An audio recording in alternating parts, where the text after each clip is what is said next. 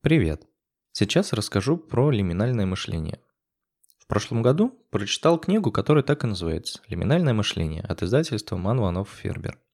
После прочтения не понравилось, показалось банальной.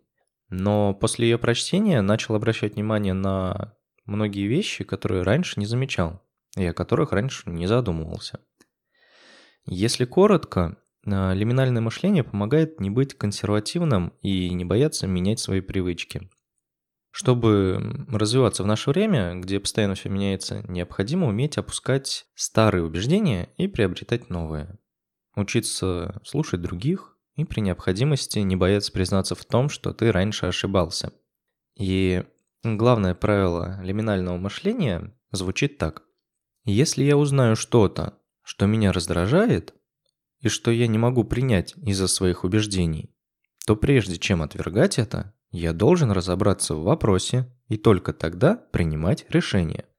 Если пойму, что ошибался, то надо набраться смелости и признаться в том, что мои прошлые убеждения относительно нового знания были ошибочными.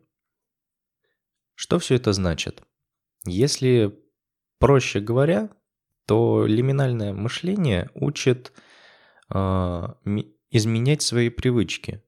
Привычки менять сложно, Особенно те, которые пришли к нам из детства и которые складывались годами и даже всю нашу жизнь. Но есть привычки, которые не такие старые, их можно проще изменить. А некоторые привычки можно и привить себе.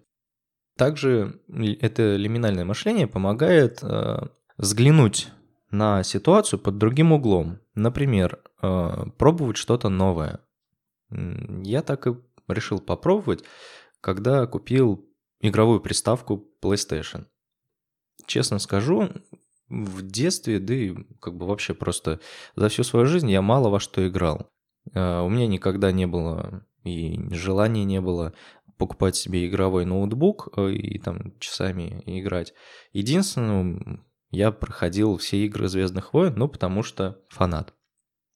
И получается, что я решил попробовать таким образом понять, как бы, а что классного-то в играх? Что людям так нравится? Что может быть там интересного? И получается, я открыл для себя такой э, новый мир, где куча людей. Оказалось, что у меня на работе у многих людей есть эта же приставка. Чаще начали обсуждать игры, возможно, их так раньше часто обсуждали, но я как-то на это не обращал внимания и не, ну, не придавал этому значения. Также вообще сам процесс игры оказался интересным. То есть э, некоторые игры могут э, удерживать тебя, и у некоторых игр может быть интересный э, сюжет, интересное там прохождение. Кроме того, я заметил, что у каждой игры свой интерфейс.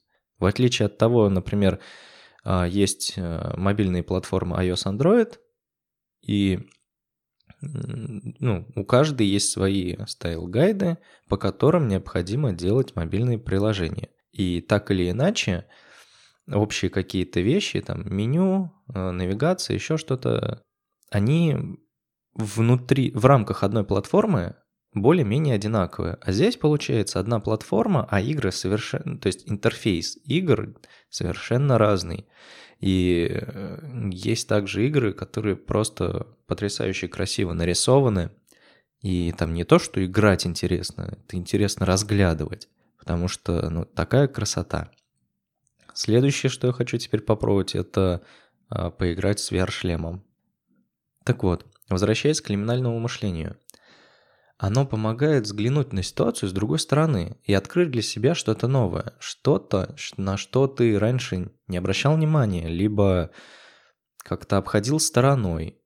И если ты посмотришь на это, постараешься разобраться, попробовать, то, возможно, оно тебе понравится, и ты откроешь, как и я, для себя новый мир, ну, если не новый мир, но новые ощущения, новый жизненный опыт, который довольно интерес, может оказаться интересным.